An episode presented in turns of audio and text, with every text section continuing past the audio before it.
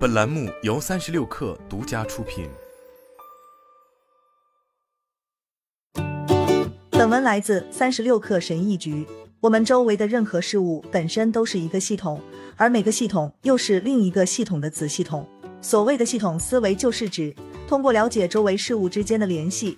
我们可以更清楚地明白事物之间是如何相互作用、相互影响的，从而学会如何更好地控制、改变和调整这些事物，来使自身获益。不可否认的是，系统思维这一概念听起来过于专业抽象。对此，你不必担心。在这篇文章中，我将为你阐述系统的含义和系统思维的重要性，同时跟你分享将系统思维应用于日常生活中的七种方法。另外，我会不遗余力、尽己所能的进一步解释，为什么你目前看待事物的方式、方法和思维方式可能正在阻碍你的进步。也希望你可以通过这些内容，让自己在最短的时间内做出有效的改变。我们大概都知道系统的含义。以人类本身为例，我们之所以产生各种感觉，正是由于体内许多复杂的系统在发挥作用。这即是说，人类的身体就是一个系统，或者更准确的说。是一个由若干子系统组成的系统，这些子系统包括神经系统、免疫系统、呼吸系统和生殖系统等等。我们体内甚至还有一个叫做旗帜盲点的系统，它能确保我们在浏览网页时自觉地忽略页面上博人眼球的恼人旗帜广告，从而更专注于阅读页面文本内容。简言之，系统就是由一组事物组成的集合，系统中的事物协同工作，拥有共同的目标。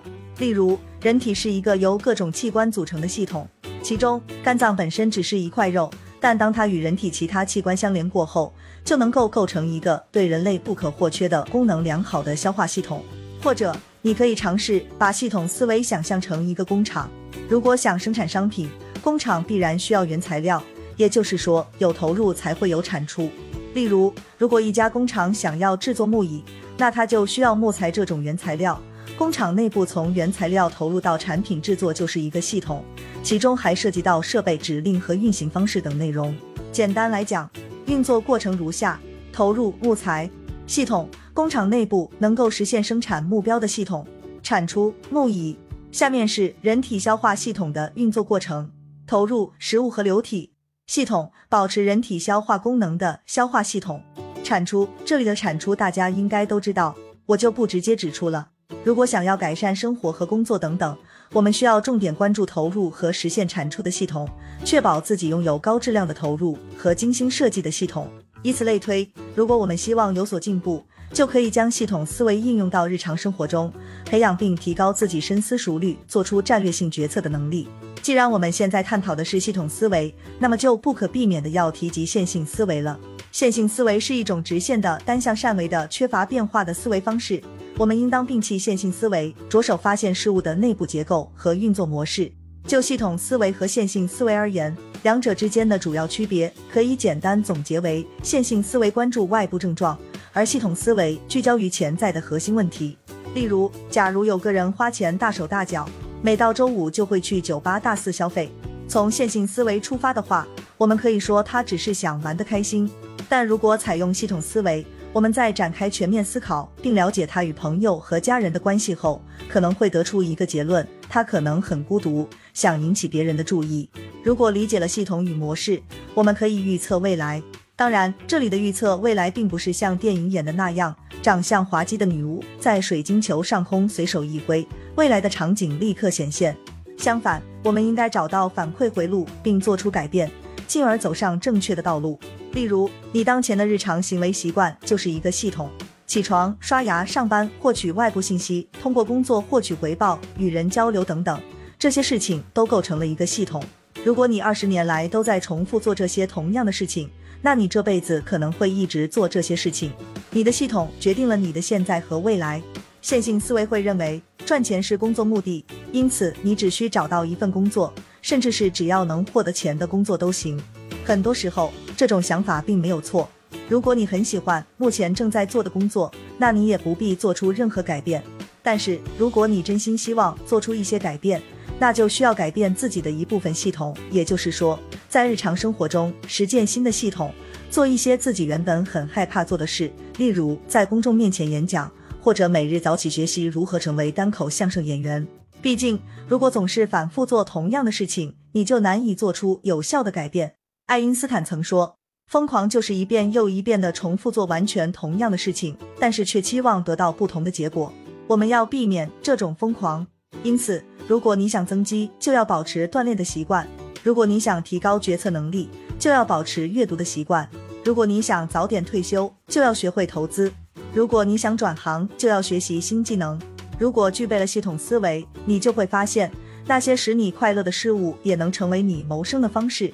值得注意的是，我并不是说，如果你想增肌，就只锻炼一次。一切事物都是一个过程，一个系统。你不能指望做一件事就能获得自己想要的结果。你需要根据自己的目标，在日常生活中实践特定的系统。如果你还想获得持续进步，并做出一些实质性改变的话，那就必须要坚持和重复。我将跟大家具体分享七种在日常生活中运用系统思维的方法。如何在日常生活中运用系统思维？一、建立锻炼系统。我每天早上五点起床，即使我的大脑尚未清醒，以至于连洗脸池都扶不稳，刷牙后做的第一件事情依然是锻炼身体。每天我都会锻炼二十分钟左右，然后再开始写博客文章。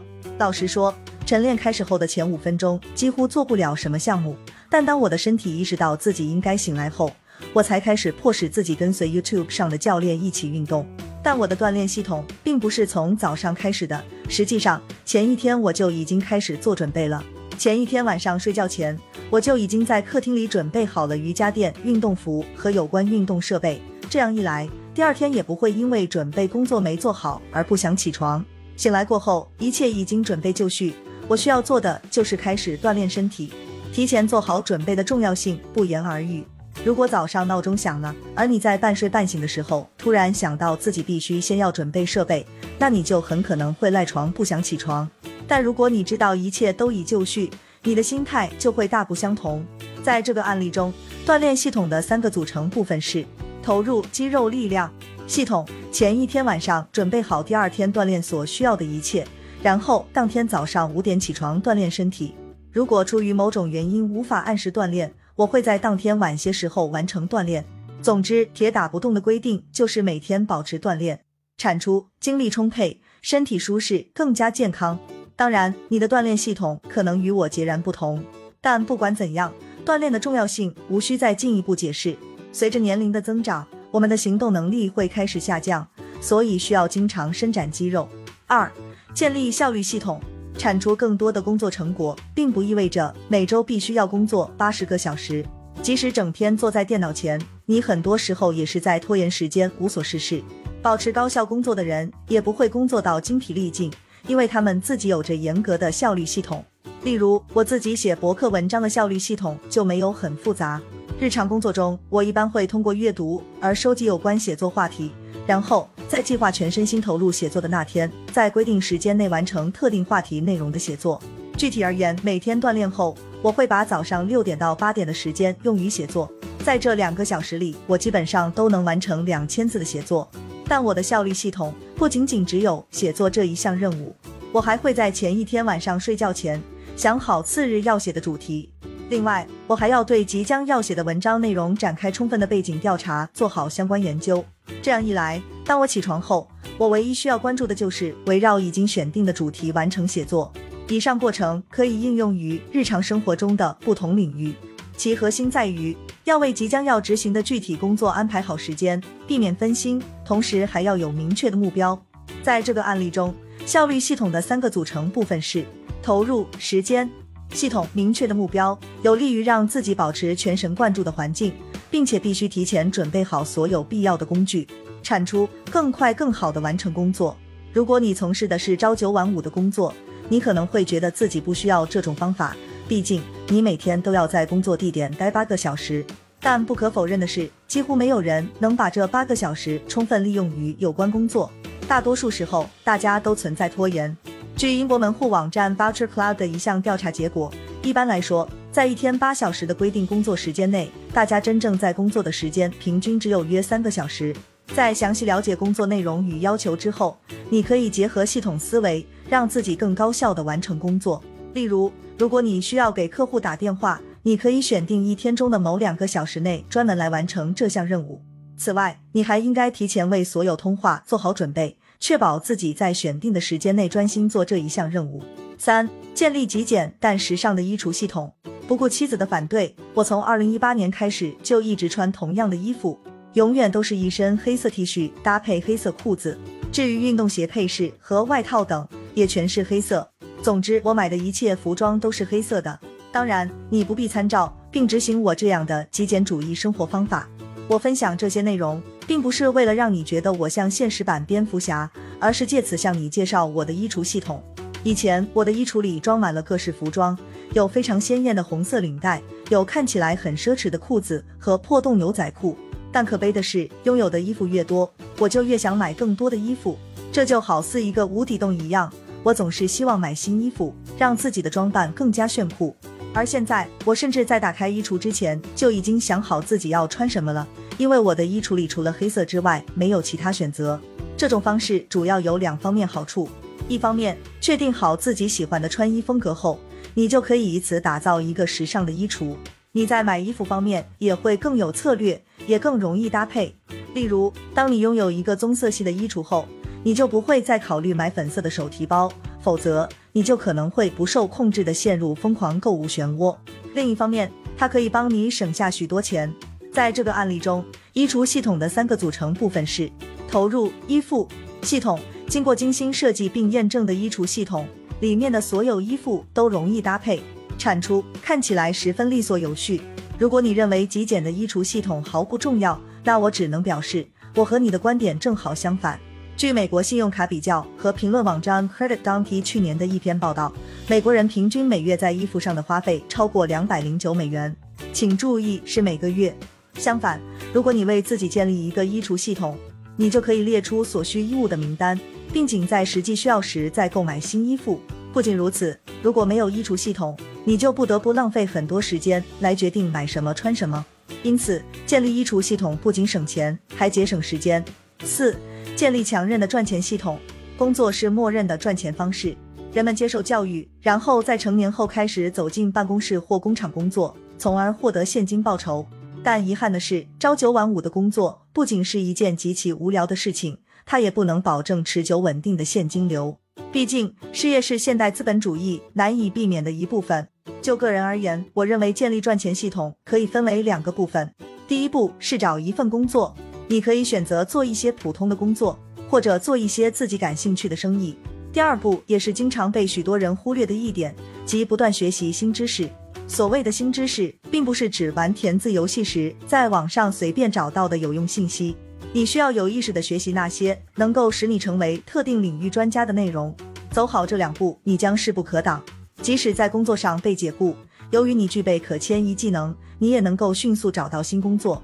如果你做生意、当老板，走好这两步将会使你更加有能力适应不断变化的世界。在这个案例中，赚钱系统的三个组成部分是：投入时间系统，帮你在不断变化的世界中保持竞争力的系统。产出持久稳定的资金流。五、建立投资系统。你会如何管理自己的现金收入？不难猜测的是，你肯定会在不必要的东西上浪费很多钱。但另一方面，相比于把剩下的钱存在银行里，不如选择更好的方式来利用它们。许多投资策略和专家建议都把投资这件事讲得太过复杂了。实际上，你不必去了解每日投资资讯来选择并购入优质股票。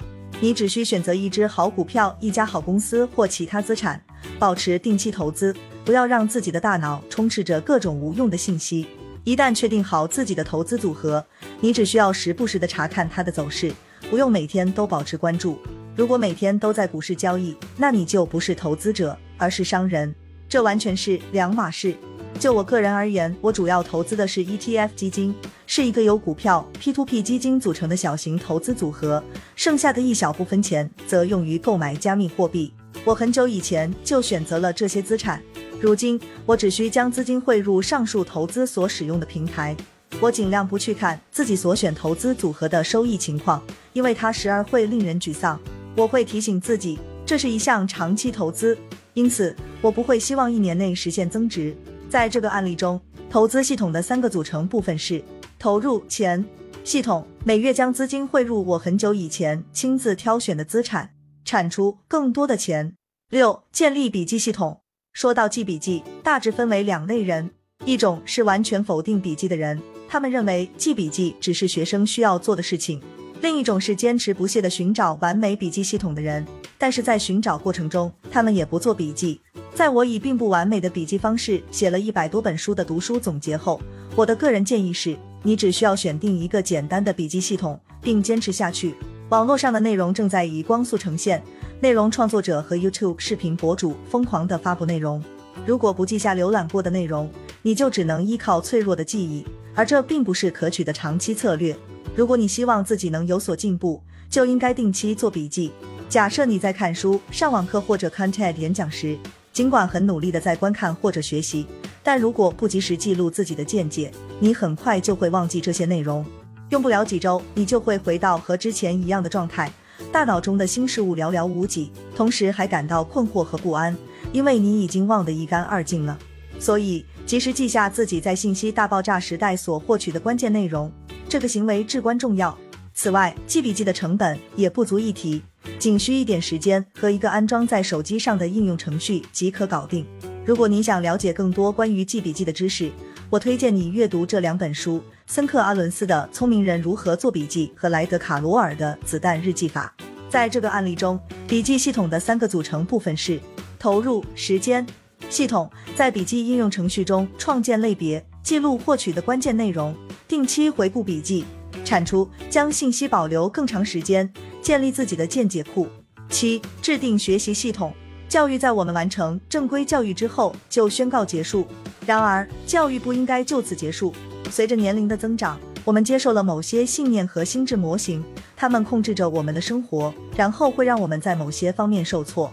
例如，四十岁的你总是觉得自己无法坚持减肥计划，于是你开始自暴自弃，再也不考虑减肥。或者五十三岁的你坚信自己这辈子不可能再找到新的工作了，那么结果如何显而易见。核心信念是保持我们前进的力量，但也是常常束缚我们的阻碍因素。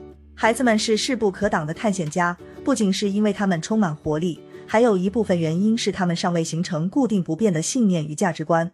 遗憾的是，那些阻碍我们前进的思维模式，终究会在某个时候让我们认为世间一切都无法改变。正如前文所写，如果总是做同样的事情，就很难做出改变。你需要做的第一件事就是说服自己，让自己知道改变并非不可能，为生活注入新的希望。对此，我们应该立志成为充满求知欲的学习者，这也有助于让我们突破束缚。读书结识有趣的灵魂，质疑自己的直觉，走出舒适圈，尝试一些令人兴奋的新事物。当然，这些都需要坚持，就像锻炼身体一样。我们需要建立一个系统来鼓励和帮助自己朝着正确的方向前进。在这个案例中，学习系统的三个组成部分是：投入、时间、系统。寻求新体验，结识有趣的灵魂，多阅读，接触新思想。无论年老年少，都要大胆尝试新事物。产出、目标和希望。好了，本期节目就是这样，下期节目我们不见不散。